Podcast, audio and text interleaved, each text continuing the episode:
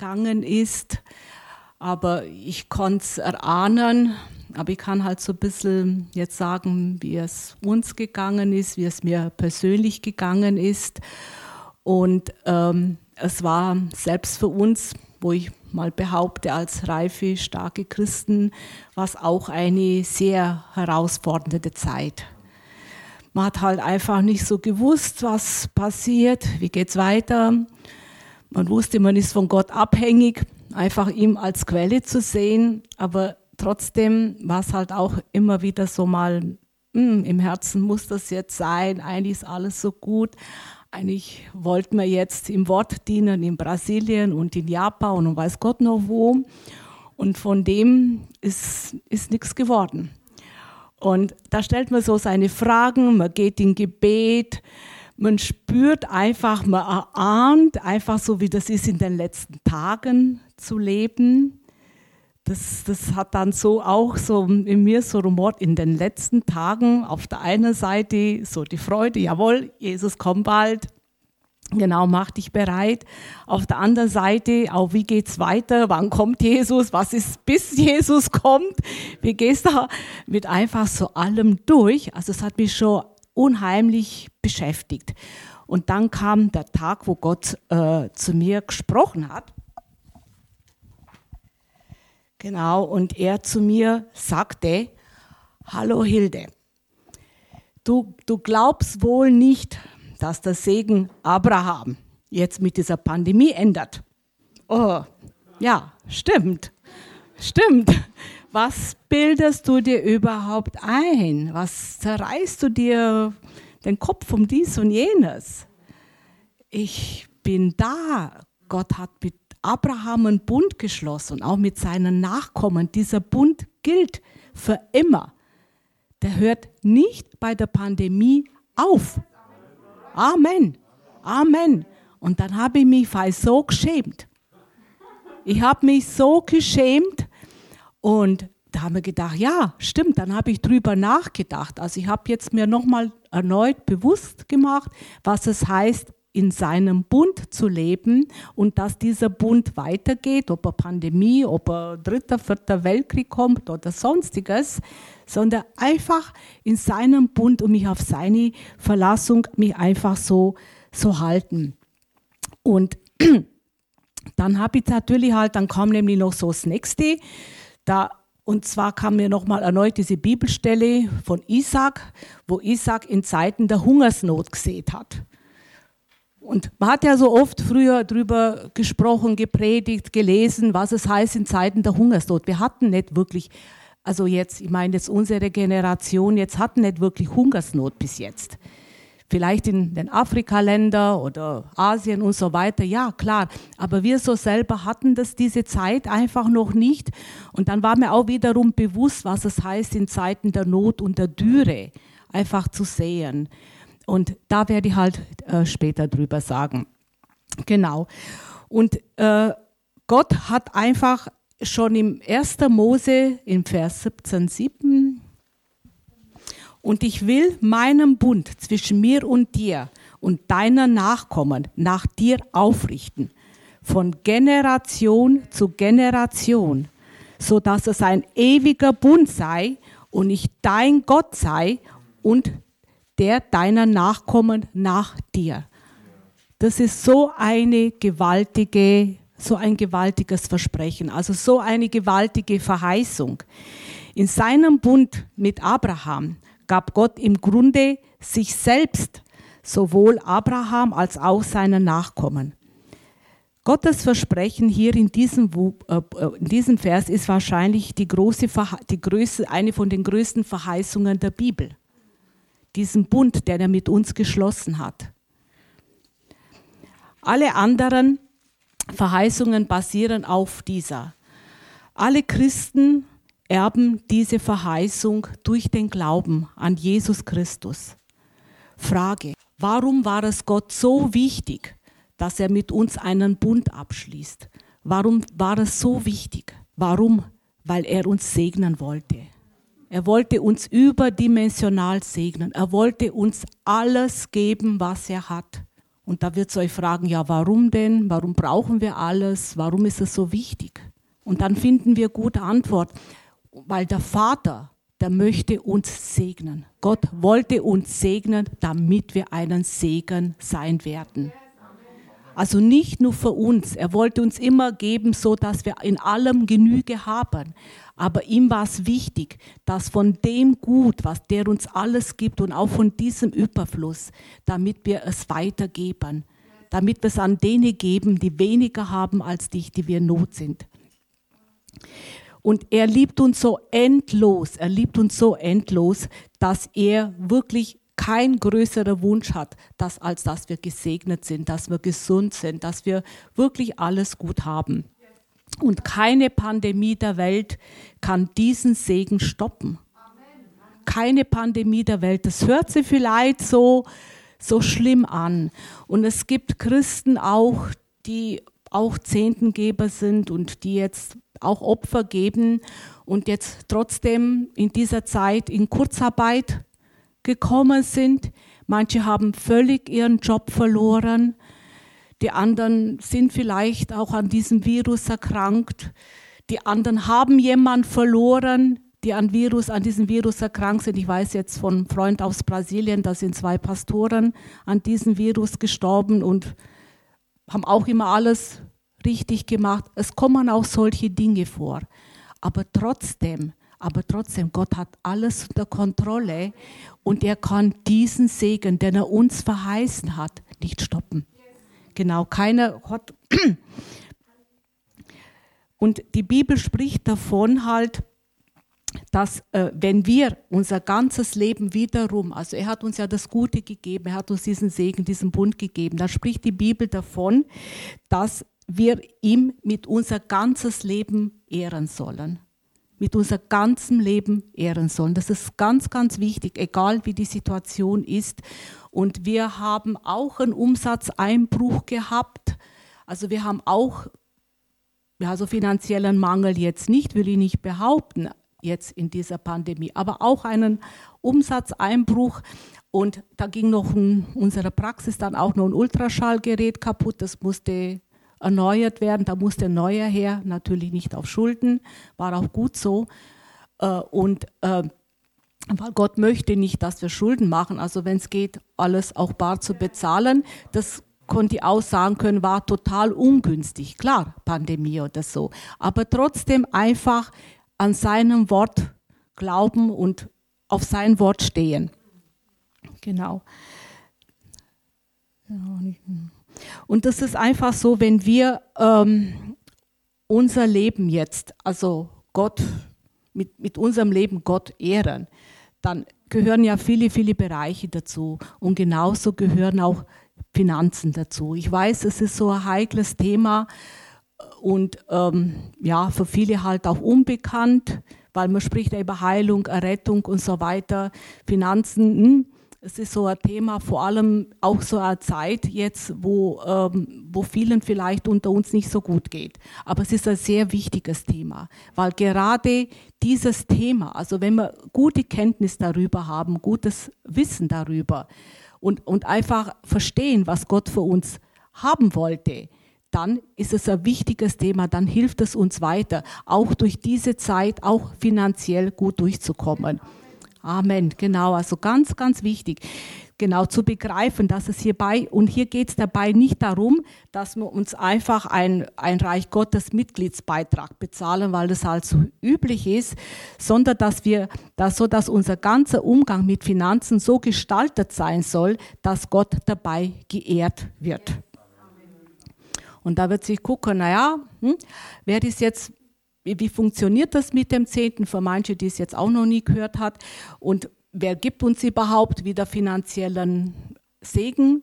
Ist auch wichtig, wer, wer ist das überhaupt? Und da fangen wir einfach mit Gottes Wesen an. Wenn wir Gottes Wesen nicht kennen, wenn wir nicht wissen, auf wessen Wort wir gegründet sind, wenn wir den Vater, diesen Gott nicht kennen, dann können wir uns auch gar nicht vorstellen, dass er uns hilft dass er uns Finanzen mit Finanzen wieder zurück segnet. Das können wir uns unmöglich vorstellen. Und ich habe auch lange gebraucht, bis ich das begriffen habe. Also wir haben auch, wie gesagt, auch, wir haben ja auch, früher waren wir sehr verschuldet. Also wir waren hoch verschuldet, kann man sagen. Gott nahm uns aus dieser Situation heraus. Und wir haben auch angefangen zu geben. Opfer und Zehnter und so weiter, aber wussten auch noch nicht so genau, wer ist dieser Gottvater, wem, wem, wem geben wir, wer, wer ist derjenige, der uns zurücksehen. Es hat halt schon eine Zeit lang gebraucht, dass wir, also in dieser Zeit des Gebens, in dieser Zeit des geistlichen Wachstums haben wir, äh, haben, waren wir auf dem Weg, den Vater kennenzulernen. Weil von ihm kommt ja alles, genau. Und wenn wir von Finanzen und Geben sprechen, dann müssen wir zuerst genau über den sprechen, der großzügigste diesem ganzen Universum ist, genau. Amen. Und Jakobus 1,17, also wenn ihr aufschlagt, Jakobus 1,17, genau. Da kommt jede gute Gabe und jedes vollkommene Geschenk kommt von oben herab, vor dem Vater der Lichter. Und Gott gab uns seinen Sohn Jesus Christus und das Leben, und das lesen wir auch in Johannes 3,16. Denn so sehr hat Gott die Welt geliebt, dass er seinen einzig geborenen Sohn gab, damit alle, die an ihn glauben, nicht verloren gehen, sondern ewiges Leben haben. Also das ist wirklich, also Gott hat uns schon so beschenkt mit seinem Sohn. Also allein schon an das sehen wir, einen, was für ein großzügiger Geber Gott ist. Und wer sich mit dem Wort Gottes beschäftigt, der wird feststellen, dass Gott durch und durch großzügig ist. Also es ist ein Lernprozess. Es ist nicht einfach so von heute auf morgen, ja, das habe ich jetzt in der Predigt gehört, ja, ich glaube, sondern man muss sich intensiv damit beschäftigen, intensiv das Wort studieren und einfach auch die Bibelstellen herausfinden, indem uns verheißt, indem wir diesen Segen erkennen können. Das ist ganz wichtig und das auch zu verinnerlichen. Es ist total wichtig, weil wir haben ja Eltern, wir haben alle Eltern. Ich sag mal jetzt mal von guten Eltern, wenn wir jetzt, dann wissen wir als Kinder, wissen okay, wenn ich jetzt irgendwas brauche, der Vater, da wird es mir schon geben. Wenn ihr Auto braucht oder wenn ich jetzt irgendeine Reise brauche oder ein Studium oder irgendwie oder einen neuen Mantel vielleicht, ich weiß, ich kann mich darauf verlassen. Und gerade ist es auch mit Gott Vater. Einfach so, wir sind, wir führen ein Leben zu seiner Ehre. Wir, wir gehen in die Gemeinde, wir, wir gehen im Wort, wir, wir studieren das Wort, wir studieren über sein Wesen und dann ist auf einmal stellt sich einfach dieses Vertrauen. Das, das ist dieses Vertrauen einfach, wird sich hier aufgebaut, indem ich weiß, der Vater hilft mir. Wenn ich was brauche, der Vater wird es mir geben. Und das ist wirklich ein ganz, ganz wichtiger Punkt und einfach zu wissen, von wem dieser Segen kommt. Wer ist dieser Vater im Himmel? Und früher schien der mir un und unheimlich weit weg als Kind. Ich kann mich noch erinnern, ich habe immer gebetet, aber ich war irgendwie so, so unter. Und, und dann irgendwann mal kam die, ähm, ja, habe ich festgestellt, ich, wie gesagt, gerade auch durch diese Finanzsituation, dass ich Gott, den Vater, gar nicht richtig kenne. Ich habe zwar schon geglaubt, er hilft mir oder so weiter, aber dieser richtige Durchbruch, das war immer, als ich den Vater angefangen habe, richtig kennenzulernen. Und ich will auch nicht behaupten, ich kenne ihn sehr gut. Will ja auch noch nicht behaupten, weil bis wir zu Jesus gehen, dann werden wir immer noch, äh, neu, noch immer neu lernen über sein Wesen, weil sein Wesen ist unergründlich. Aber wir sind auf dem Weg, einfach immer besser und immer besser ihn kennenzulernen und eine intime Beziehung mit ihm aufzubauen. Und in Lukas 6, 38, da lesen wir, Gebt und es wird euch gegeben werden. Ein gutes, gedrücktes und gerütteltes Maß und man in euren Schoß geben. Denn mit demselben Maß, mit dem ihr messt, wird euch wieder gemessen werden. An dieser Stelle wird deutlich, dass Gott nicht nur sehr gerne gibt, sondern der, dass er uns auch trainieren möchte, seinem Wesen entsprechend, auch großzügig und gebend zu sein. Er möchte uns trainieren, der macht es uns vor. Und er macht es nicht vor, genau damit, weil er das unser Geld braucht. Nein, nicht im geringsten sondern möchte uns trainieren, damit wir gesegnet werden, dass es uns gut geht und damit wir ein Segen sein können. Das ist immer so, immer so in diesem Kopf drinnen. Zweitens, wir sind Haushalter Gottes. Das ist auch so eine Sache, wo viele, habe ich festgestellt, nicht ganz so bewusst ist. Es gibt nichts, was wir haben, was wir nicht von Gott empfangen haben. Das leben wir auch in den verschiedenen Bibelstellen, also im Hiob 1,21, Johannes 3,27, 1. Korinther 4,7. Ob wir ihn als Gott anerkennen oder nicht, ändert nichts an der Tatsache, dass wir nichts hinzutun können zu unserem Leben. Dass wir geboren sind, dass wir atmen können, unsere Intelligenz, unsere Schaffenskraft haben wir von Gott erhalten. Wir haben alles von ihm bekommen. Wir haben einfach so, die Erde wurde uns untertan, genau damit wir herrschen, damit wir Frucht bringen, damit wir uns mehren. Deswegen sind wir da, hat uns Gott geschaffen. Das ist ja in 1. Mose 1, 26 bis 27, Apostelgeschichte 17, 28. Darüber hinaus gehört jeder Reichtum dieser Welt Gott allein. Außerdem müssen wir uns bewusst machen, dass Gott, wenn ihm denn alles gehört, also wie gesagt, wie ich es schon vorher erwähnt habe, er ist nicht abhängig von uns. Er ist nicht von unserem Gehalt, von unserem Zehnten geben, von unserer Opfergabe. Er ist nicht davon abhängig. Er muss nicht seinen Lebensunterhalt bestreiten wie wir. Das muss er nicht machen. Und da auch wiederum die Frage, worum geht es ihm überhaupt? Ihm geht es immer nur das eine. Er möchte, dass wir gesegnet sind und er möchte, dass wir ein Segen sind. Und dadurch ist es halt auch eine Verantwortung wiederum, auch uns gegenüber, wie wir mit unserem Geld, wo er uns wiederum anvertraut, wie wir damit umgehen. Und ganz entsprechend dem Urauftrag an den Menschen 1. Mose 1.28. Er hat uns erschaffen, damit wir ihn verheißungsgemäß widerspiegeln. Gott hat uns geschaffen, damit wir gesegnet und wiederum ein Segen für andere sind. Und das kann ich nicht oft genug wiederholen, weil das habe ich damals auch nicht so begriffen, ein Segen für andere zu sein, weil ich mir gedacht habe, ich komme jetzt, wir kommen, wir zwei kommen kaum durch, wie sollen wir für andere Segen sein? Hm? Wie soll das überhaupt gehen? Und Gott, hast du Ahnung und weißt du und überhaupt und, und, und das geht doch gar nicht. Das, das war gar nicht so einfach. Wie soll ich ein Segen sein? Ich bin froh, wenn jemand mir was gibt, aber nicht, dass ich ein Segen bin. Also das war auch wiederum so ein Lernprozess, den man durchgemacht habe, was es heißt, für andere ein Segen zu sein. Wenn man jetzt vielleicht eine Kurzarbeit hat, ja, sind viele in Kurzarbeit, leider, ich kenne wirklich viele. Aber wenn du weißt, dein Nachbar, dem geht es noch viel schlechter, dann vielleicht schenkst du ihm eine Breze zum Frühstück oder, oder zum Kaffee. Ja, das, ist, das sind so die kleinen Dinge. Oder du weißt, aha, dort ist eine Oma, äh, die ist ganz alleine, die Angehörige kommen nicht, weil sie Angst haben, sie könnten die Oma anstecken oder die Oma kann sie anstecken, wie auch, ja, wie auch rum. Also ich habe jetzt schon alles mögliche, alle Versionen bis jetzt schon gehört. Aber dann geh und besuch die einfach und sag Hallo, du kannst auch Abstand halten, deine Maske, aber sag einfach Hallo, wie, wie geht's, kann ich was einkaufen, kann ich was tun? Das, ist, das sind so, so banale Dinge eigentlich. Das sind banale Dinge und das ist, und das ist auch ein Geben, auch von dem, was ich habe.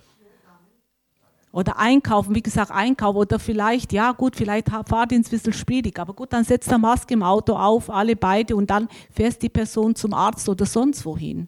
Das ist auch ein Geben. Und die Bibel ist ein, genau, Gott, genau, die Bibel lehrt also ein Grundprinzip, im Umgang mit unseren Finanzen, jetzt komme ich dann zum, zum Zehnten geben, lehrt das, genau. Und damit ist tatsächlich das gemeint, was es aussagt. Und zwar nämlich zehn Prozent von unserem Einkommen. Viele fragen, ist das brutto, ist das netto? Ich sage immer brutto. Also das haben wir bis jetzt immer so. Gibt es Pastoren, die sagen, okay, vom netto, also aber es ist brutto. Genau, das ist ja von dem, was wir einnehmen. Also so sagt die Bibel, so steht es in meiner Bibel, von dem, was wir einnehmen, diese 10 Prozent. Und zwar für, für das Reich, also für Gottes Reich zu geben. Also diese 10 Prozent, das sind nicht einfach für deinen Nachbar, hier oder weil er im Not ist oder sonstiges, sondern das ist einfach für das Reich Gottes. Reich Gottes, das ist die Gemeinde, in der du gehst. In der Gemeinde, da wo deine Nahrung kommt. Aufgrund des bereits Gesagten muss, muss zum einen noch klar werden, dass alles, was wir Gott geben, also erstens mal sowieso ihm gehört und zum anderen, dass sein Ziel ist, uns zu segnen und in geistlichen Wachstum zu führen. In geistlichen Wachstum zu führen, also finde ich, habe ich auch, also wie gesagt, wir waren ja sehr verschuldet und wir haben sind nicht über Nacht aus dem Schulden herausgekommen. Das hat auch eine Zeit gedauert. Und in dieser Zeit des Ausharrens, auf die Verheißungen Ausharrens, da sind wir ein geistliches Prozess durchgegangen. Und das ist wichtig. Das ist enorm wichtig, weil was nützt es, wenn ich über Nacht aus dem Schulden herauskomme? Was ist, wenn ich über Nacht alles so mache? Aber die Beziehung zum Vater nicht da ist oder nicht wirklich da ist dann hat es gar nichts gebracht, weil dann bin ich vielleicht nächstes Jahr wieder im Schulden, weil dann begreife ich das auch gar nicht. Also es ist wichtig, dieser geistliche Wachstum. Und ich habe mich auch aufgeregt. Bei uns hat es vier, fünf Jahre gedauert. Da habe ich auch aufgeregt in dieser Zeit. Ja, wie schlimm und überhaupt und kann nicht sein und die anderen beten gar nicht und, und die bereichern sich nur mehr. Gell?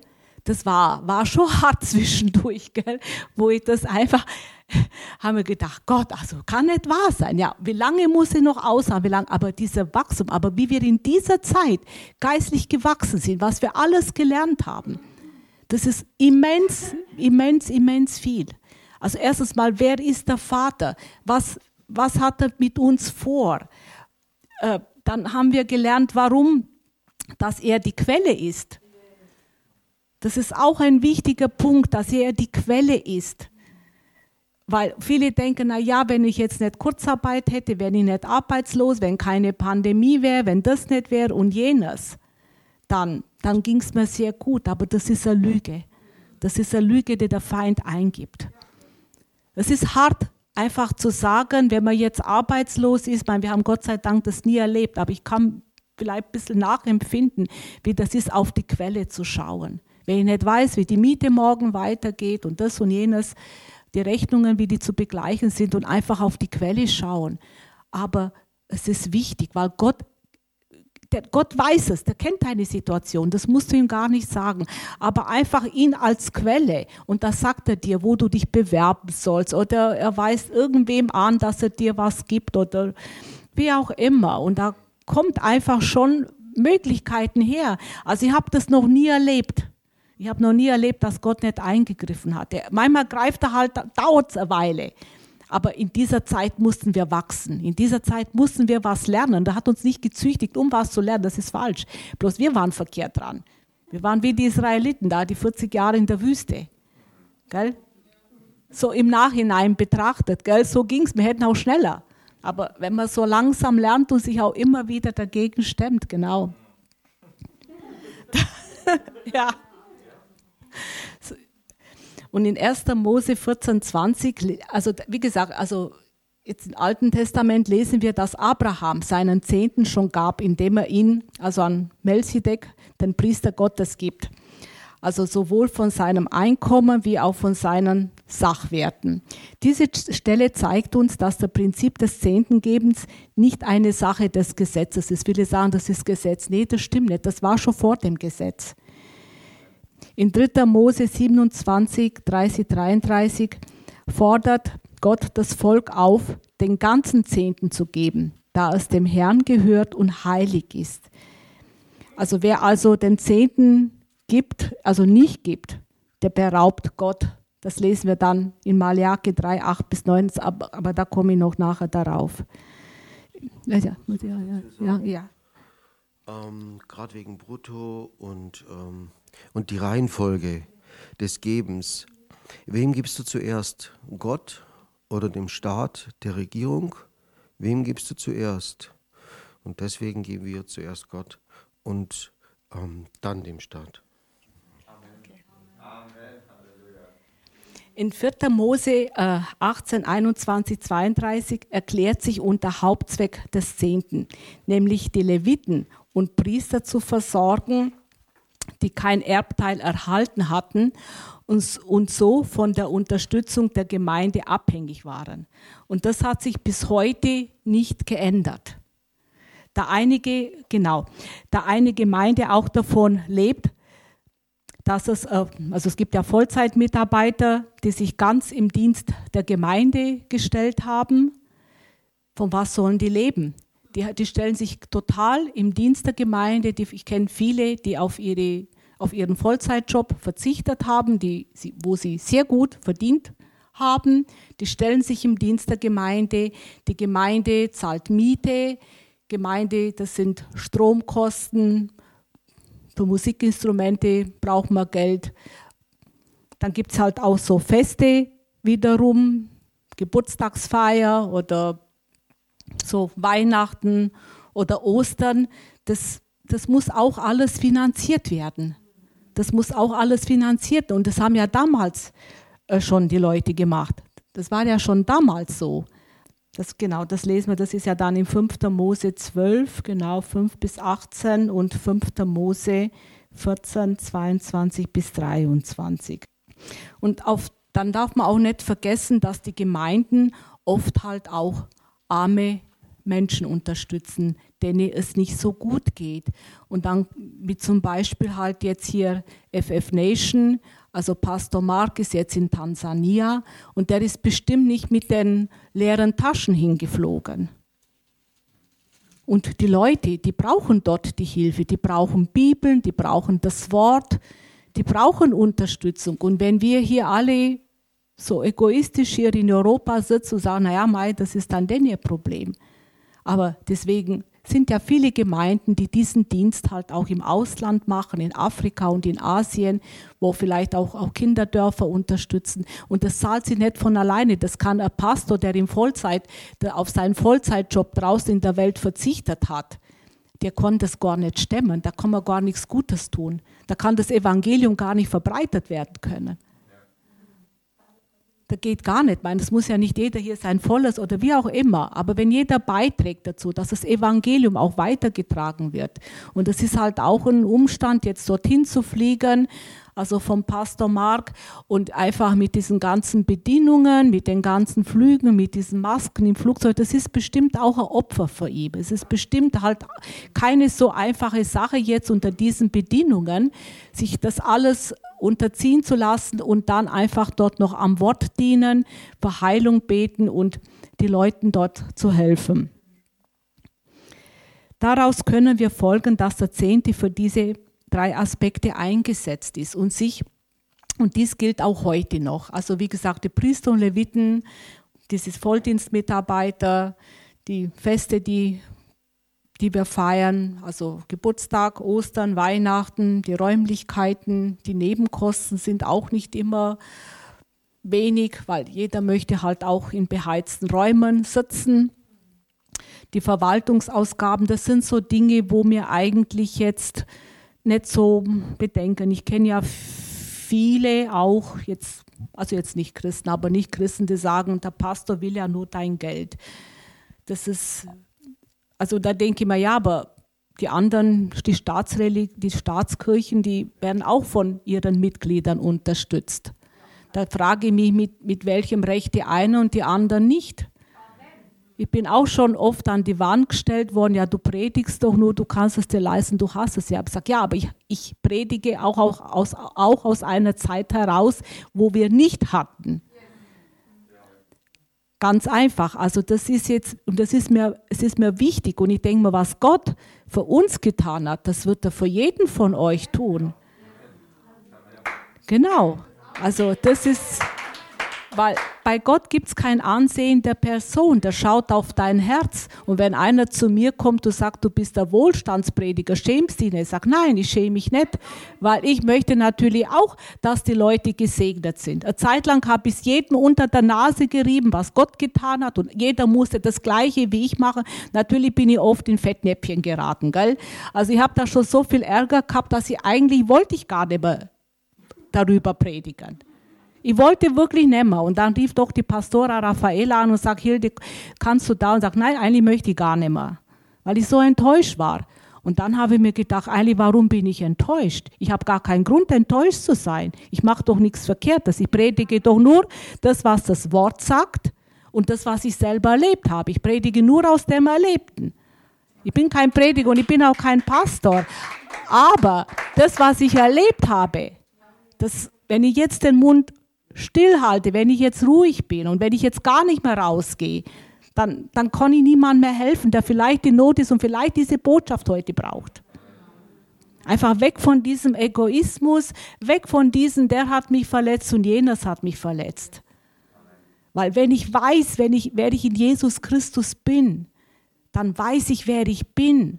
Und da brauche ich mich nicht schämen. Und da, brauch, da kann mir egal sein, was die Leute sagen, ob ich ein Wohlstandsprediger bin oder nicht. Ja, bin ich einen, Gott sei Dank.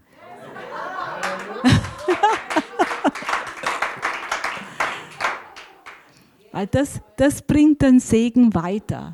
Das bringt wirklich den Segen weiter. Und ich habe halt oft auch mein Konto leer geräumt und habe gegeben. Einmal geriet ich sogar im Soll. Ich weiß gar nicht mehr, wie das war. Ich habe es gar nicht mehr gar nicht aufgefallen vor lauter Geben. Das war kurz vor Weihnachten. Und dann habe ich gedacht, aha, okay, habe gesagt, Schulden soll man nicht machen. Das will ja Gott nicht. Ich sage, ja, okay, aber Gott, du hast ja Gnade. und was machte Gott? Ich war nie mehr wieder im Soll. Der hat mich so gesegnet, der hat mich so gesegnet, weil der sah auf mein Herz, hat genau gewusst, ich brenne jetzt dafür. Damit ich da, mein, komme ja ursprünglich aus Rumänien, ab und zu habe ich dort also ein paar Familien, wo ich jetzt auch was schicke, halt an Weihnachten, damit sie sich auch was Schönes kaufen können. Zum Essen meine jetzt nicht mal Kleider, gell? Das sind so, das sind so diese Sachen halt. Aber wenn ich, wenn ich jetzt, wenn wir jetzt aus Schulden nicht herausgekommen wären, wenn Gott nicht, sagen wir mal, also wenn wir jetzt nicht diesen Weg gegangen wären mit Gott, weil das ist ein Einlassen mit Gott, das ist ein, wenn es ums Geld geht. Man betet so schnell um Heilung und Rettung und wunderbar und alles, aber wenn ich jetzt etwas aus meinem Geldbeutel rausziehe und geben muss, dann tut's weh. Dann tut's wirklich weh. Das kann ich wirklich auch von unserer Seite sagen. Dann tut's weh. Aber dann weiß ich, der Vater, der gibt mir zurück, weil ich kenne sein Wesen, ich kenne sein Herz, ich weiß, wie der ist. Und der gibt mir zurück und dann kann ich wieder Gutes tun. Da kann ich wirklich wieder Gutes tun. Und das ist, das ist das, was ich euch so ins Herz legen möchte, wie wichtig das ist, dieses, dieses gute Tun. Und da kommen Leute, also jetzt meine ich auch zwischendurch mal auch Christen, die sagen, ja, aber Hilde, das ist doch altes Testament, du sollst doch in Liebe deinen Zehnten geben, sollst das machen und überhaupt. Und da sage ich, ja, das stimmt schon, das ist schon altes Testament. Das ist schon altes Testament. Aber Jesus kam und er kam nicht, dass, dass einfach die Gebote aufgehoben werden. Der kam nicht, um die Gebote aufzuheben, sondern er kam, das Ganze zu verbessern, weil an die zehn Gebote, also an Mose, glauben auch alle. Weil wenn, die, wenn das Alte Testament nicht mehr gelten sollte, dann brauche ich es doch nicht mehr lesen, oder? Wenn alles Altes Testament ist. Es ist komischerweise Altes Testament nur, wenn es ums Finanzen geht. Alles andere gilt. 5. Mose 28 liebt jeder. Wow. Ja, das sind die Segensverheißungen, die liebt ja jeder. Und wenn jemand ein Wort hat für jemand und, und, und sagt, du, ich habe das Wort bekommen aus 5. Mose 28, da jubilieren die Herzen. Bei mir auch. Genau, und da steht ja, da steht ja in, genau, in Matthäus 5, 17, 18, da steht es drin, ja. Genau, ihr sollt nicht meinen, dass ich gekommen bin, um das Gesetz oder die Propheten aufzulösen. Ich bin nicht gekommen, aufzulösen, aufzulösen, sondern zu erfüllen. Denn wahrlich, ich sage euch, bis Himmel und Erde vergehen, wird weder der kleinste Buchstabe noch ein Tüpfelchen vom Gesetz vergeben, bis alles erfüllt ist. Also es ist auch, auch im Neuen Testament steht drinnen, dass wir zum Geben haben. Natürlich geben wir in Liebe, gar kein Thema. Gar kein Thema. Gott gab uns Jesus. Jesus ging ans Kreuz. Der ging ja nicht nur ans Kreuz, damit wir gesund und, und errettet sind, geheilt sind. Jesus ging auch ans Kreuz, damit wir reich werden.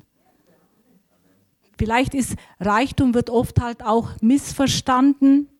Reichtum wird oft auch missverstanden, weil man denkt einfach, ja, aber ich will doch kein Boot und ich brauche kein Schiff und ich brauche jenes nicht und, und so weiter. Nein, Reichtum ist beinhaltet, Wohlstand beinhaltet, also so sagt das die Bibel.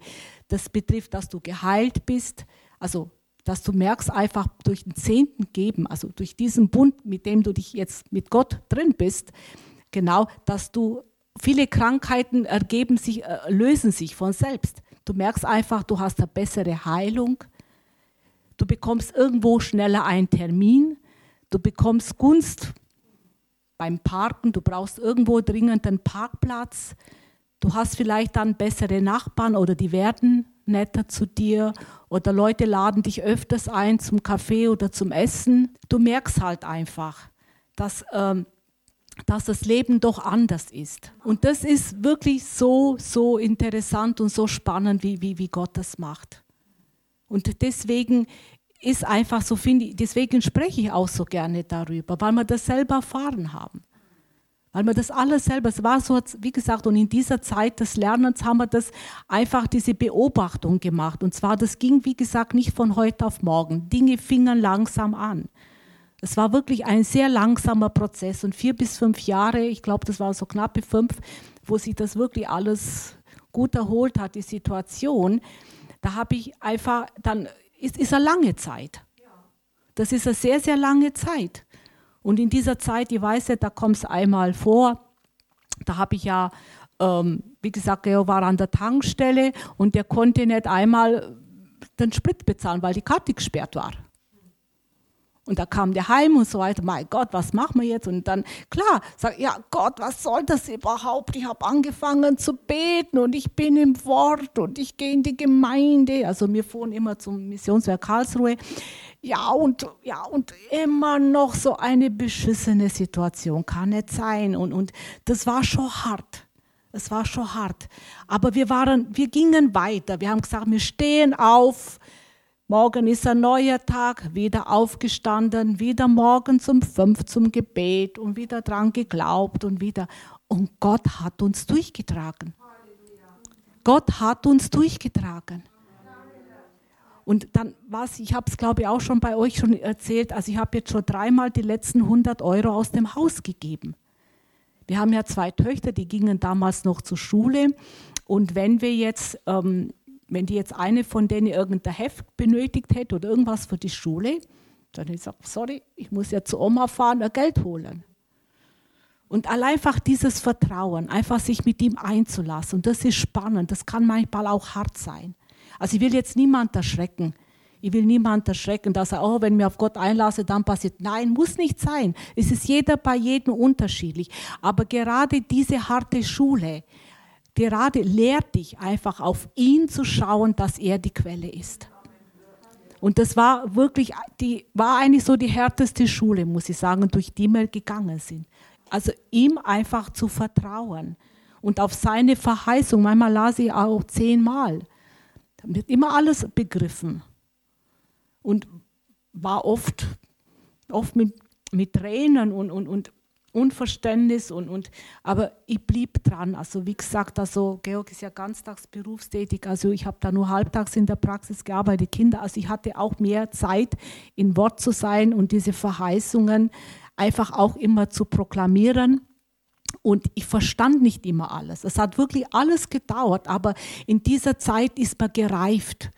Dann ist man gereift, dass wenn jetzt ein kleiner Windstoß kommt, dass du jetzt nicht mehr so zum Kaputtmachen und das ist mir gerade jetzt in der Pandemie wiederum aufgefallen, wo ich gedacht habe, mit diesem Umsatzeinbruch. Damals, oh Hilfe, gell, jetzt kommt das noch kaputt.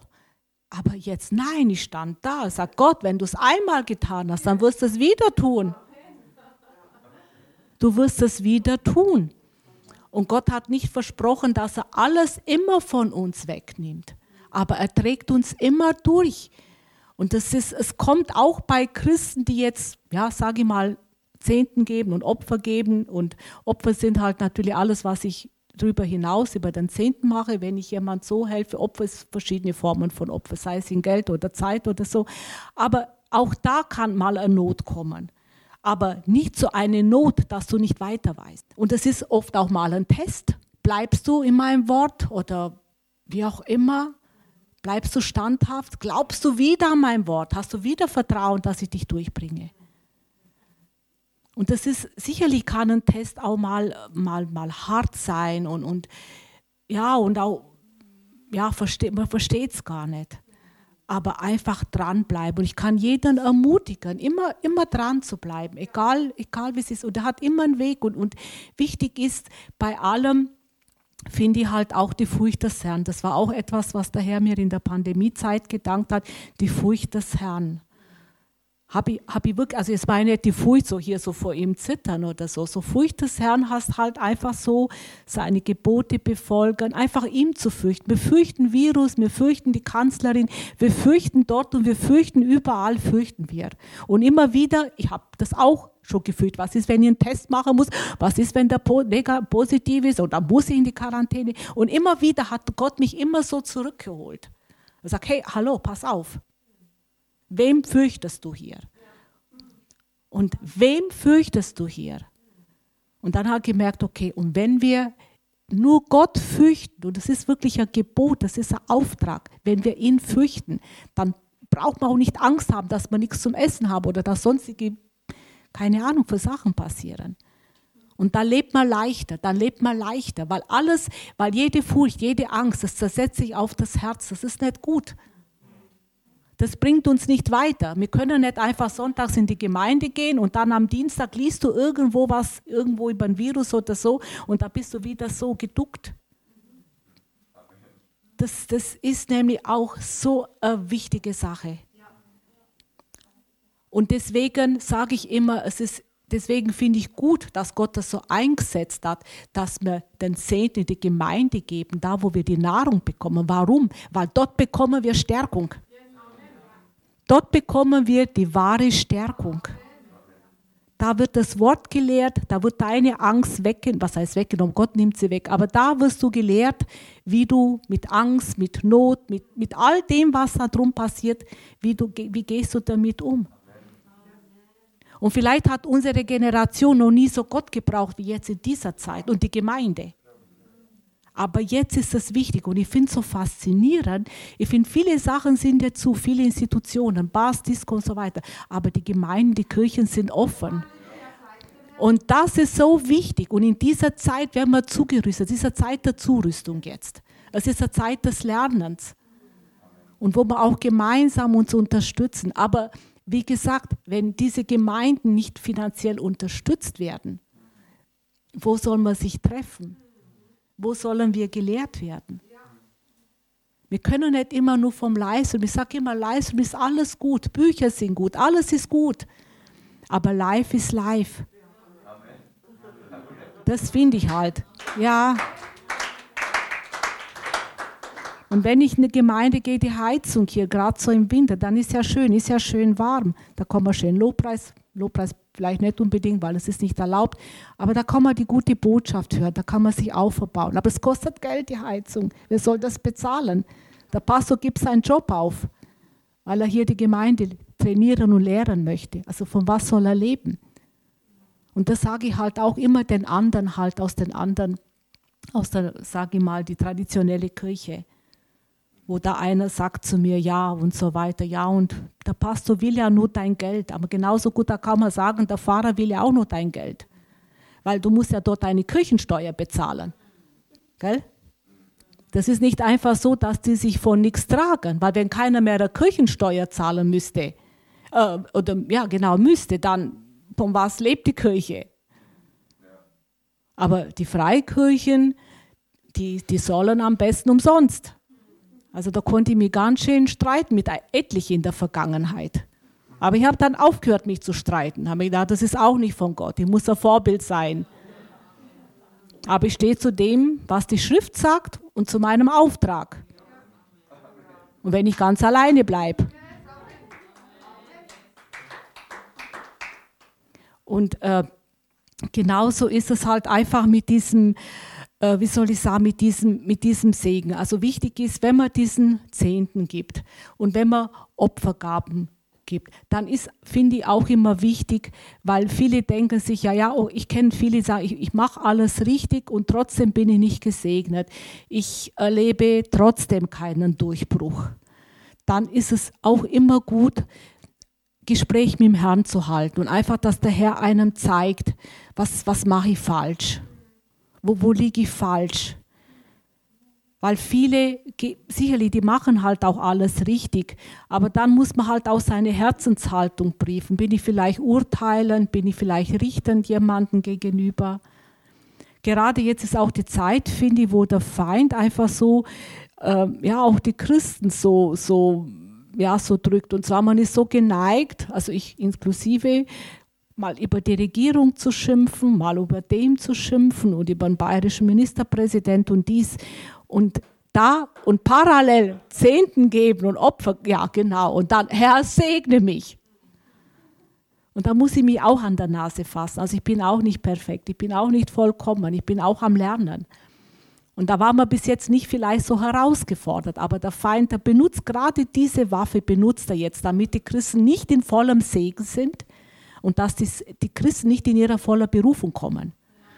Und da müssen wir so, so aufpassen. Klar passieren Ungerechtigkeiten zurzeit, überall weltweit, mal mehr, mal weniger. Aber was ist unser Auftrag? Unser Auftrag ist einfach, in seinem Wort zu bleiben, ihm zu vertrauen, mit allen drum und dran, mit allen. Da gehört, wie gesagt, Zehnt und Opfer geben dazu. Aber da muss man wirklich aufpassen. Und oder viele denken, oder gibt es halt auch so Streitigkeiten. Ich, ich finde halt auch so in der, in der Ehe. Also ich habe auch, erlebe ich auch mal, dass Leute nicht gesegnet sind. Und wenn du ein bisschen näher guckst, warum sind sie finanziell nicht gesegnet, obwohl sie Zehnten geben, da gibt es so Uneinigkeit in der Ehe.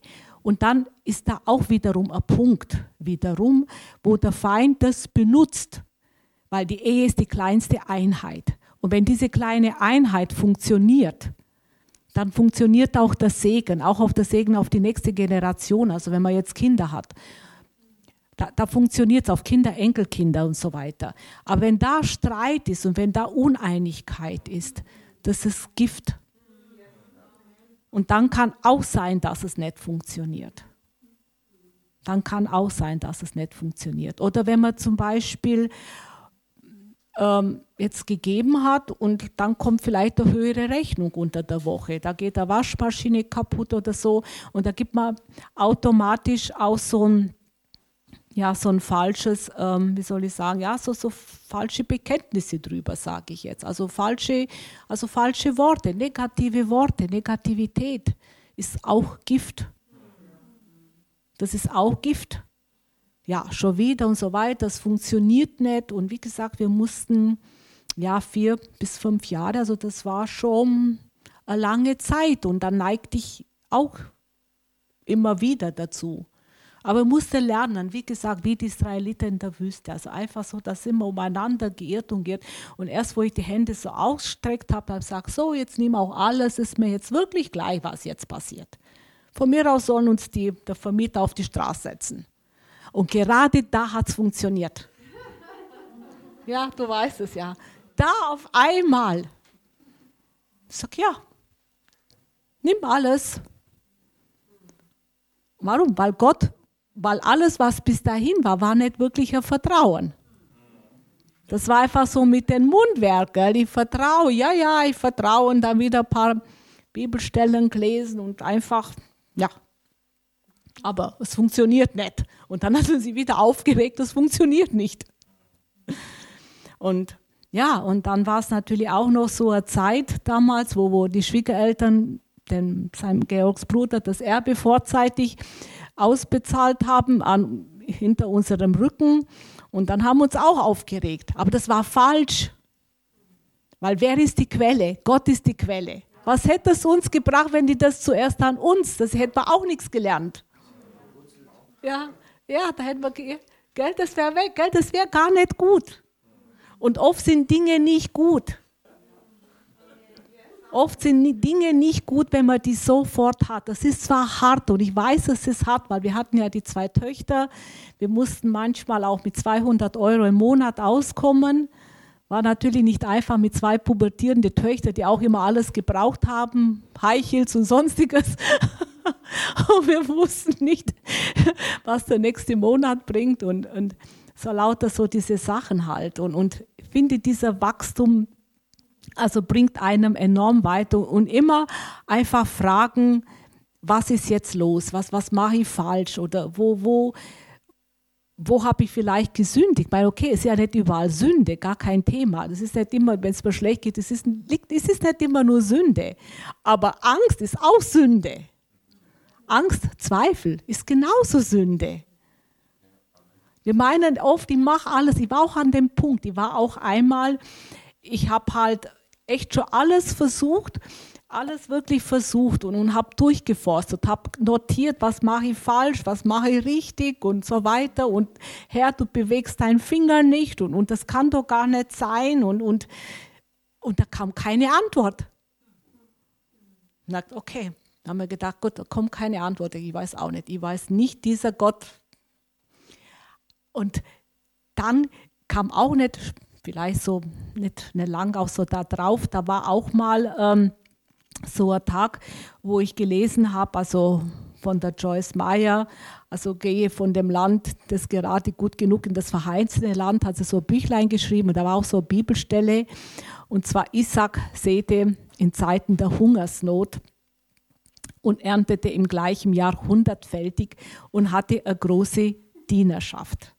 Und das hat mich so, und dann war ich so entschlossen, ich war so entschlossen, das dem zu folgen. Dann hatte ich, wie gesagt, noch diese Hände ausgestreckt, habe ich gesagt, okay, nimm alles, nimm alles. Ich habe dann auf einen Zettel geschrieben, auf eine Karteikarte habe ich es geschrieben und habe das immer bekannt und ging Nordic Walking machen. Das war das Einzige, was ich mir leisten konnte, so als Freizeit.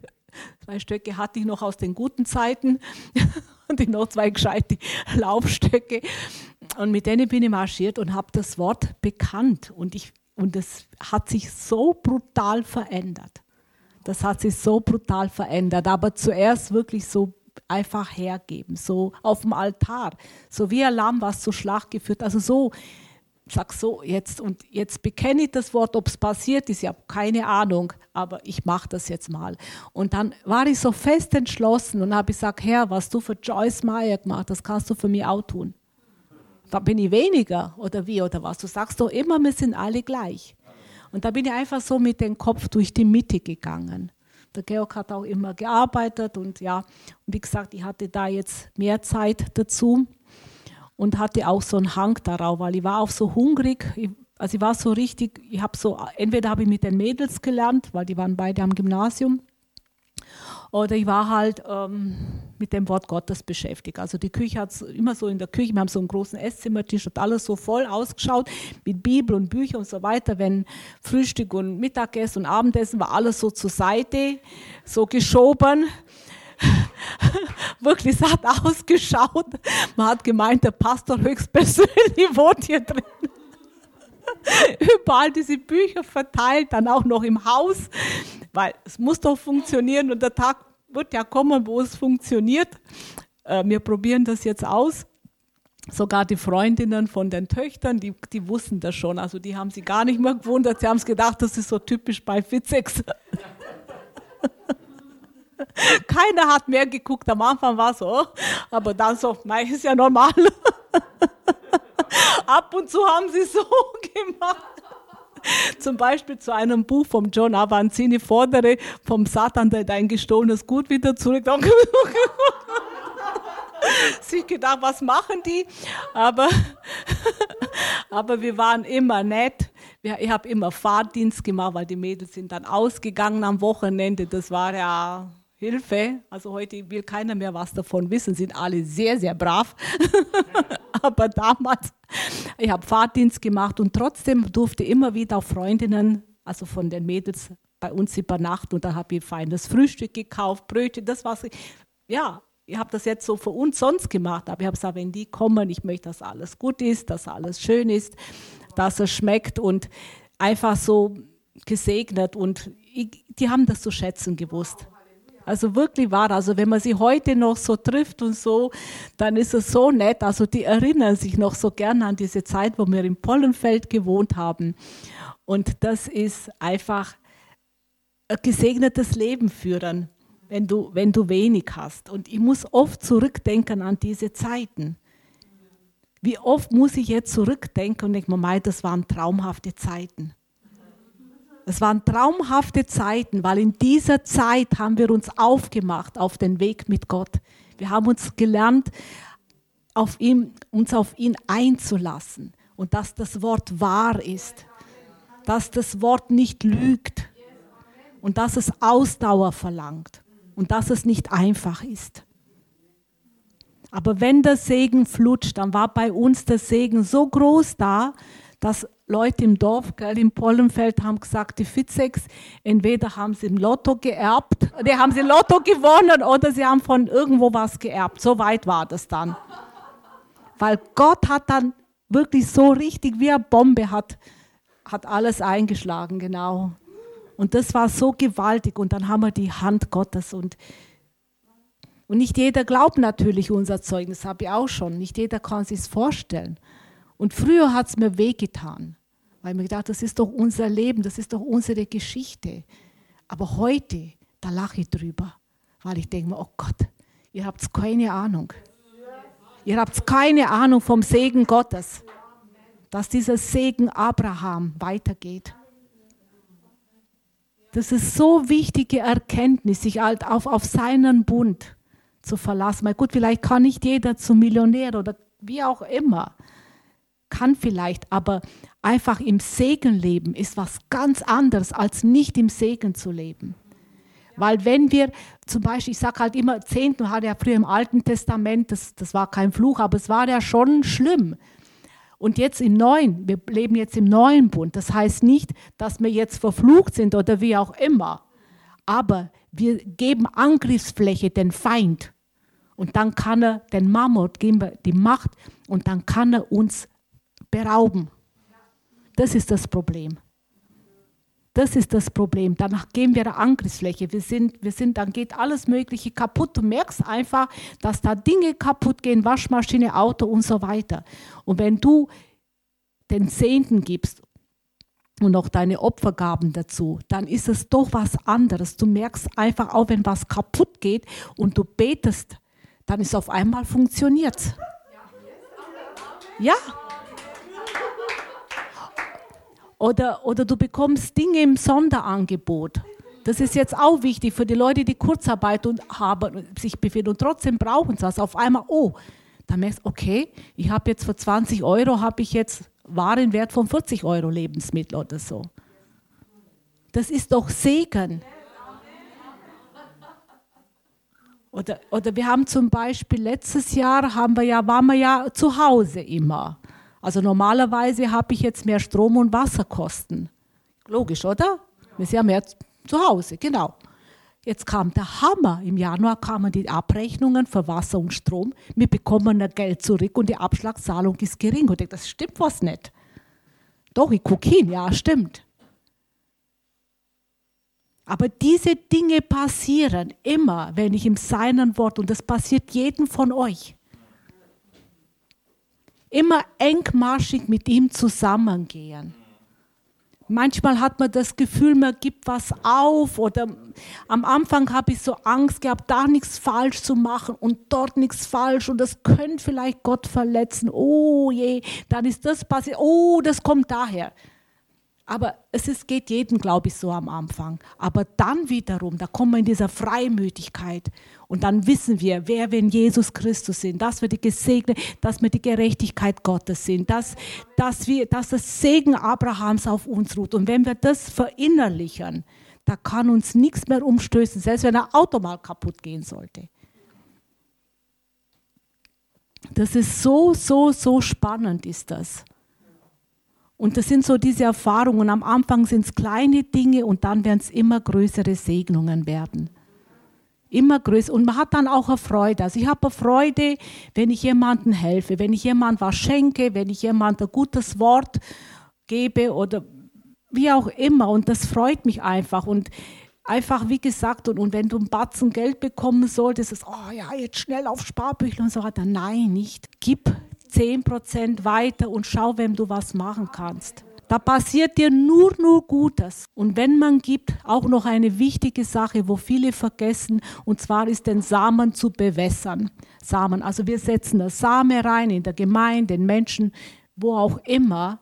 Und dann ist wichtig, das Wort Gottes über diese Sache zu sprechen. Wenn ich jetzt meinem Zehnten gebe, dann weiß dem Herrn, ich gebe das mit Liebe, ich gebe das mit Freude. Die Bibel sagt, ein fröhlicher Geber hat Gott lieb. Dann setze ich mein ganzes Herzensblut hinein. Da renne ich, ich renne manchmal mit den Überweisungen schon zur Bank und gebe sie ab. Ich habe kein Online-Banking, ich mag das nicht. Aber da bin ich eine Freude und das gibt mir eine größere Freude, als wenn ich jetzt, am, wenn ich jetzt vor dem Computer stehe und das mache. Nein, so ich renne hin und sage, ja, Herr. Und ich glaube, jeder kann sehen, denkt sie, was, was hält das so fest in ihrer Tasche? und so strahlend. Und das ist so dieses Kindsein. Das ist da naiv, ich weiß, es hört sich so kindisch an, aber ich habe da so eine Freude dran. Ich habe so eine Freude dran. Aber früher nicht so die Freude. Weil, äh, wird es funktionieren, wird es nicht funktionieren. Eigentlich kann ich es gar nicht geben, aber ich muss geben. Ich muss, ich muss geben, weil sonst komme ich nicht raus aus den Schulden. Das war nicht so lustig. Und dann stehst du bei der Bank und wirfst eine Banküberweisung rein und die Bankerin guckt dich so an und ich, jetzt habe ich kein Geld, aber Spenden. Ja, alles schon erlebt. Ich habe alles schon erlebt. Und dann schnell zur Bank raus. dann wieder nach Hause. Und ich habe halt erlebt, dass sie auch geschimpft hat. Da kam irgendwas erreicht. Oh, Nein, jetzt habe ich gegeben. Ja, ich habe alles, ich bin alles. Es ist wirklich ein, Erfahrungsschatz über Jahre weg. Es ist nicht von heute auf morgen und nicht so ein Erlebnis oder zwei. Also das, aber es ist gut so im Nachhinein, ist gut so, weil sonst hätte ich nichts gelernt. Und meine Beziehung zum Vater wäre auch gar nicht so intensiv wahrscheinlich geworden, wenn ich alles habe und alles und wenn ich durch nichts durchgehe. Dann brauche ich einen Vater, dann bin ich selbstständig. Und in dieser Abhängigkeit, immer in seiner Abhängigkeit, also er will ja nicht, dass man jetzt so Sklaven oder so, so, nee, nicht. Aber er möchte, dass wir wissen, dass einfach, dass uns bewusst ist, woher kommt der Segen, woher kommt das überhaupt und, und wie gehen wir damit um und, und wie, wie, wie, wie gestalten wir unser Leben. Weil automatisch, wenn du auch den Zehnten gibst und Opfergabe, dein Leben fängt sich an zu verändern. Weil du möchtest ja gesegnet sein und du möchtest richtig machen, du möchtest dem Vater gefallen. Und wenn du fällst, dann tust du Buße und sagst, hey, verzeih mir, vergib mir.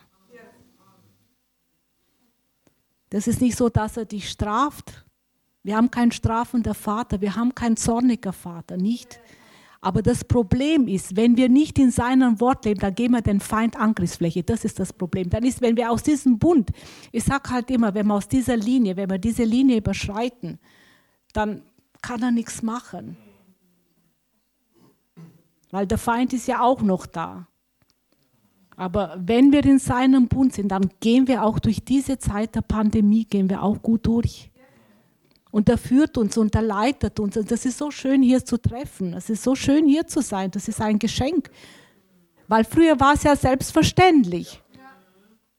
Dass man, aber jetzt ist es nicht mehr selbstverständlich. Jetzt ist es Segen. Ich sage, es ist ein Segen. Also wir haben festgestellt, seit der Pandemiebeginn, wir sind nur mit Christen zusammen. Ich habe jetzt, jetzt noch niemand, außer die, meine Schwester und mein Schwager, habe ich niemanden getroffen. Der sagt, komisch, gell? ja, komisch überhaupt nicht, sondern der Vater sondert jetzt sein Volk ab. Der trennt der Spreu vom Weizen und der rüstet sein Volk aus. Und das hat was zu sagen, diese Pandemie. Und jetzt sollen wir sehen, in Zeiten der Not, weil jetzt ist die Not in der Welt da, jetzt ist Dürrezeit und bekommt ja noch größere Dürrezeit, wenn diese ganzen Wirtschafts-, ich weiß nicht, wie es weiter, ich will jetzt nichts prognostizieren, Und wer wird dann überleben? Das sind wir, die mit dem Herrn wandeln. Das sind wirklich wir und niemand anders. Und das muss uns immer neu bewusst, immer neu bewusst. Ich kann gar nicht genug davon sprechen. Ich kann gar nicht genug und kann jeden ermutigen, wähle einfach ein Leben in Sieg. Wähle ein Leben in Segen. Lass dich nicht unterkriegen. Steh auf, nimm dein Schwert, herrsche. Wir sind wirklich Gott, wir sind nach seinem Ebenbild geschaffen worden, damit wir uns vermehren, dass wir Frucht bringen und dass wir herrschen. Ich habe auch oft über mich gedacht, ich studiere noch nebenher so Theologie, also ein Fernstudium. Da mache ich noch im Rahmen dieses Studiums mache ich noch eine Ausbildung zu geistlicher Begleitung. Und das ist sehr, sehr herausfordernd, was so das, Schreib, das Schreiben. Und das ist manchmal so hart, da sage, Gott, was habe ich mir damit angetan? Aber du hast es mir aufs Herz gelegt. Aber da muss dafür sorgen und das hat nicht funktioniert. Und dann bin ich aufmerksam worden auf diese Bibelstelle. Da bin ich so richtig aufmerksam, zu herrschen und zu vermehren, Frucht zu bringen. Und da hat Gott zu mir gesagt, du hast mich nie wirklich gebetet. Du betest immer für alle Leute, dass sie Erfolg haben, aber nie für dich. Da, bete doch mal für dich, ver, verinnerliche das mal, dass, warum du jetzt da bist und dass du nach dem Ebenbild geschaffen bist. Ich habe dir alles gegeben schon, ich habe schon alles in dir hier reingelegt. Und was ist passiert? Meine letzte Seminararbeit war super. Da waren ja diese Ideen da, weil das, die, diese Ideen. Und das kann jeder, jeder. Wenn jetzt zum Beispiel einer, sagen wir mal, seinen Job verloren hat und er kommt jetzt nicht mehr zurück, aber Gott wird dir Idee schenken, wo du dich bewerben sollst. Vielleicht fängst du neu, vielleicht startest du neu wo ein. Egal wie alt du bist, und ich bin auch schon fast 60. Also auch gewagt, was ich mache, gell? so ist es nicht. Aber ich weiß, dass, dass der Herr das benutzen wird und nicht für mich, damit ich mir da hier auf die Schulter, nein, sondern er wird es benutzen für andere, die das brauchen werden. Und das ist einfach gehorsam zu sein. Und ich ermutige euch auch, ich ermutige, es, kann, es gibt immer jeden Tag ein neuer Tag und ein neuer Anfang, egal wie es euch geht. Ich weiß nicht, wie es euch geht, ich kenne ja viele von euch nicht. Aber es ist jeden Tag ein Neuanfang egal in welchem Bereich. Und einfach so, einfach in sein Wort und, und, und, und einfach so diese Zeit jetzt so, so nützen, gell, wie wertvoll das ist und, und einfach studieren und nochmal verinnerlichen, was, was ist jetzt dran für mich hier? Was ist jetzt dran für mich her? Was ist mein Auftrag? Was ist meine Berufung? Was, was kann ich jetzt tun? Und ich habe mir auch gefragt, weil ich ja, wie gesagt, schon bald, also auch bald 60 bin, ich habe mir gedacht, Herr, jetzt bin ich schon in, schon über die Hälfte des, des Lebens. Habe ich gesagt, was, ich möchte, ich möchte einfach zum Herrn, ich möchte eines Tages vor dir hinstehen und meine letzten Jahre auf der Couch verbracht haben, beim Kaffee trinken oder sonstiges, sondern ich möchte was nützlich tun. Gebrauche mich. Wie kann ich Frucht bringen für den anderen? Und das ist auch eine gute, gute Sache. Wie kann ich Frucht bringen? Was, was kann ich tun? Ich möchte einfach so dastehen und ich finde, jetzt ist die Zeit da. Ich weiß es nicht, ob wir noch nächstes Jahr diese Zeit haben werden. Es war ja vor der Pandemie, war ja so schnelllebig, war alles so schnell und schnell und Termine und dort und dort und dort. Und jetzt ist die Zeit da wo wir uns zurüsten lassen. Einfach diese Zeit nehmen. Auch diese Zeit nehmen, einfach sich noch besser und noch intensiver mit dem Vater zu beschäftigen und ihn zu suchen, einfach in allem. Und wie gesagt, und wenn du deinen Zehnten gibst und deine Opfer machst, einfach drüber Einfach sie den Herrn mit Freude drüber weihen, drüber beten und sag einfach Danke, Vater, dass du mich segnest. Danke, Vater, dass du mir Vielfaches zurückgibst, damit ich wieder was Gutes tun. Und manche brauchen nicht so viel Geld, manche sind zufrieden und mit einer Jeanshose und T-Shirt. Dann aber sei nicht bescheiden und sag einfach, ja, ich bleibe bei denen, ich muss nicht mehr verdienen, weil ich brauche eh nicht mehr. Dann mach's dann für den anderen.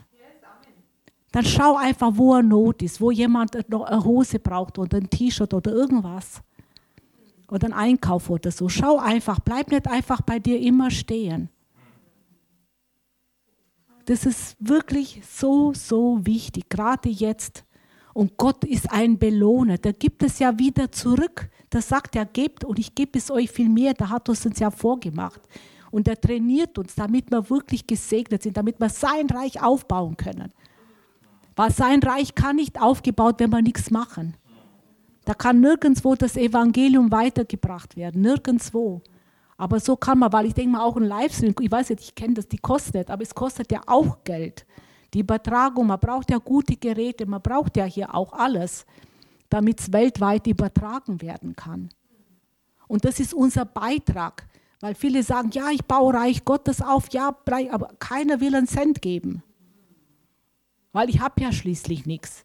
Aber ich sage euch mal eins, ich habe mit dem Pastor unlängst gesprochen. Ich habe gesagt, ja, die Not der Menschen ist groß, aber er sagt, jeder kann geben. Da schaue ich ihm so an und sage, ja, Hilde, jeder kann geben. In Deutschland kann jeder geben, wenn es bloß ein Euro ist oder 50 Cent oder 20 Cent. Jeder kann geben und der Herr sieht das. Der Herr weiß, was in deinem Geldbeutel ist.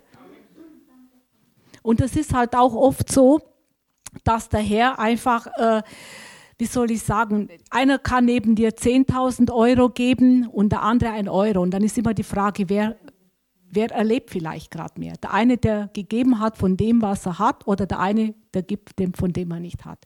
Und das ist, was ich euch auf dem Weg heute geben möchte.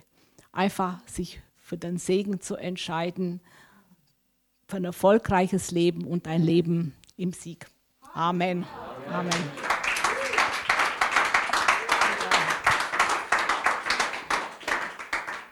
Ja, ich denke, die Zeit ist äh, ziemlich weit fortgeschritten. Äh, aber ich möchte es ganz kurz machen. Ähm, vielleicht brauche ich es. ähm, zum Reich Gottes, da möchte ich anschließen. Ähm, das ist auch ein Geschenk für uns. Wir können es uns nicht erarbeiten. Äh, wir müssen Gottes Antlitz suchen und ihn um dieses Reich, um diesen Segen bitten. Uns bleibt nichts anderes übrig. Wir können unser alles, unser ganzes Gut verkaufen und ich kenne auch welche, die geben nicht nur einen Zehnten, die geben mehr. Also ich glaube sogar umgekehrt, die geben 90 Prozent ihres Bruttoeinkommens, leben von 10 Prozent, aber die sind äh, ziemlich vermögend. die können sich das leisten. Aber zuerst einmal von ein paar Millionen 90 Prozent abgeben. Ähm, also diese Dinge gibt es auch trotzdem. Ähm, das Reich Gottes, von dem im Evangelium äh, des Matthäus gesprochen wird, was äh, sein Schwerpunkt dort, einer der Schwerpunkte ist. Ähm, ja, von dem wir müssen Gott um dieses Geschenk bitten und können durch unseren Beitrag hier auf der Erde natürlich dazu unseren unseren Beitrag leisten, indem wir ähm, ja, sein Wort äh, finanzieren, das, äh, die gute Nachricht beziehungsweise den, den Unterricht hier, die Lehre. Und wir kennen ja, kennen Jan Mark, wir kennen dieses Haus, wir wissen, dass äh, ja hier guter, fruchtbarer Boden ist, denn an den guten Früchten werdet ihr sie erkennen. Ich habe da so einen kleinen Artikel hier äh, oder auch zwei raus, äh, rausgeholt und da möchte ich ein paar, äh, paar Schriften, ein äh, paar ähm, Verse aus der Bibel zitieren und kurz äh, nur was dazu sagen. Und zwar lasset die Kinder zu mir kommen und wehret ihnen nicht, denn solchen gehört das Reich Gottes. Wahrlich, ich sage euch, wer das Reich Gottes nicht empfängt wie ein Kind, der wird nicht hineinkommen. Also wie einen Vater, einen gütigen Vater. Nicht jeder hat so einen Vater, aber unser himmlischer Vater, der ist super gut zu uns, der hat ein Herz für uns. Ähm, sein, der, der fließt äh, also vor Liebe über zu uns. Und äh, wir sollten in diesen kindlichen, fast schon naiven Art ähm, ähm, ihn darum bitten. Und Jesus herzte sie und legte die Hände auf sie und segnete sie. Es steht in Markus 10, 13 bis 16. Ähm, also das äh, ist unser Weg ins Reich Gottes. Äh, und Jesus bewertet äh, das Kindsein so positiv hier. Ähm, da geht es weiter. Ähm, für Jesus sind die Kinder natürlich genauso bedeutungsvoll wie Erwachsene. Ähm, wer das Reich Gottes nicht empfängt wie ein Kind, der wird nicht hineinkommen. Das ist nochmal der Satz vorher. Ähm, man kann es sich nicht erarbeiten, habe ich schon erwähnt. Und wenn wir sein Antlitz suchen und äh, dieses Geschenk Tag für Tag erleben dürfen, es ist in uns drin, es ist im Herzen, es ist Reich Gottes. Ich habe mich immer gefragt, ja, wir wollten es aufbauen und so, wo ist es denn? Es ist in uns drin und wenn es in uns drin ist, dann kann es aus uns herauskommen. Ja. Äh, da gibt es auch so einen schönen Spruch, das äh, Wasser des Lebens, das, die Quelle, äh, soll also aus uns herausströmen. Und an diese Quelle wollen wir herankommen, ja, wollen wir immer wieder sein Antlitz suchen, uns äh, uns nicht dem Problem zuwenden, sondern dem Problem den Rücken zukehren und Gott anschauen, ja, und ihn suchen und sein Antlitz suchen, wie es äh, David äh, so schön gesagt hat in einer seiner Psalmen. Ähm, ja, wir sind, ähm, sollen wissen, dass äh, wir komplett abhängig von Gott sind. Meine Frau schon erwähnt, und das ist der einzige Zugang zum Reich Gottes, dass wir uns dessen äh, bewusst sind. Dass, ja. Und was können wir, ähm, das heißt ja immer so schön, geben ist seliger äh, wie wir nehmen. Das, das Geben ist von sehr, sehr wichtig. Und ähm, oft haben wir so das, den Gedanken äh, zu sagen, ja, ich brauche das und gib mir das und ich äh, bitte, ja. Aber ja, Gott, ähm, denke ich, hat schon immer wieder vor, dass wir den, diesen ersten Schritt des Gebens machen. Und oft und damals in der Situation haben wir nur, in Anführungszeichen, Gott unseren Glauben geben können. Also eigentlich unser Vertrauen in ihn. Wir haben ja nichts gehabt. Ja, ich habe oft Gott gesagt, ja, was soll ich dir denn geben? Ich habe äh, zigtausend ich kann die Zahl gar nicht sagen, ja, so viel Schulden, ja. Und dann hat er mir aber gesagt, nee, du hast dein Einkommen, ja. Und mit dem Einkommen kannst du mich ehren, gib zuerst mir und dann dem Staat und so weiter. Ähm, und also gib zuerst mir, bevor den Kindern zu geben oder meiner Familie beziehungsweise meiner Frau. Weil ich habe dann auch argumentiert, ja, hallo, also wir müssen hier über die Runden kommen, das ist, nee, so ähnlich wie äh, bei der Witwe, die das letzte Schärflein gibt, ja, hat Gott gesagt, nein, gib zuerst mir und dann, dann wird dein, dein Ölfass überlaufen. Und so ist es auch gekommen, bekanntermaßen, sonst könnten wir nicht Zeugnis ablegen. Ähm, ja, allein das Vertrauen auf Gott der rettet und befreit, der dich erlöst, der dich heilt, der am Kreuz äh, gezeigt hat, wie, ja, wie sehr er dich liebt, der für dich gelitten hat, der dein Opfer für dich gebracht hat. Also dieses Vertrauen auf Jesus und auf sein Blut und auf sein Opfer und ja, das ist, äh, denke ich, ein ganz wichtiger Punkt in, in diesem Sinn und dieses Reich Gottes, das wir in uns tragen, das ist nicht nur hier irdisch gedacht, sondern es quillt über in unser zukünftiges Dasein. Ähm, das können wir hoffentlich auch als Erbe an unsere Kinder weitergeben, ja, dass die äh, einfach ähm, ja, an unserem Verhalten lernen oder eigentlich an unserem Verhalten sehen, was Glauben heißt, was äh, christliche, ja, was der Weg mit Gott ist, was äh, der Weg des Glaubens ist. Also ähm, das äh, soweit. Gott ist nicht religiös und äh, sein Reich Gottes, habe ich schon angesprochen, bedeutet auch äh, Segen und keine Religion. Das sind zwei verschiedene, komplett verschiedene Dinge.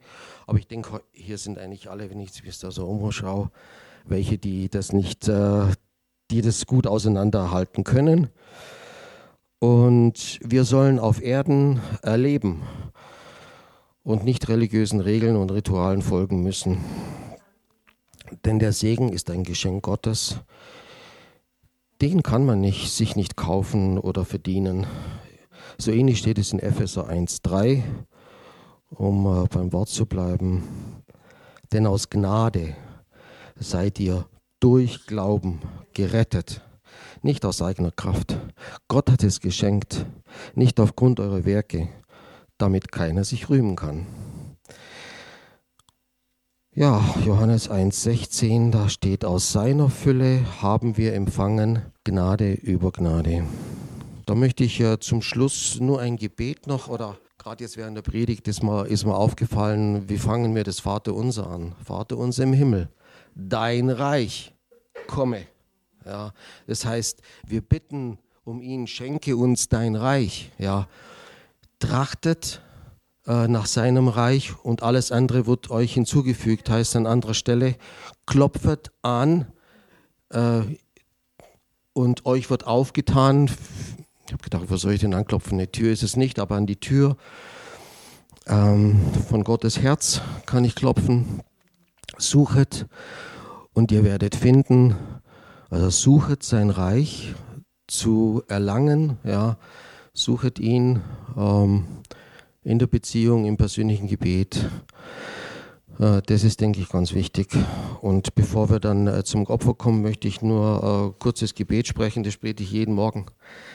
Das ist die eine Hälfte, steht hier drauf, wir irgendeinen von unseren Kongressen bekommen. Ähm, der Segen des Herrn, der macht reich. Wir sind gesegnet bei unserem Eingang und bei unserem Ausgang.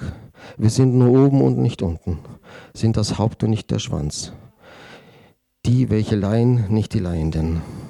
Wir bringen unseren Zehnten in das Vorratshaus, die Fenster des Himmels sind offen über uns und du, Herr, schilst den Fresser für uns. Wir haben in allem Genüge und sind überreich zu jedem guten Werk.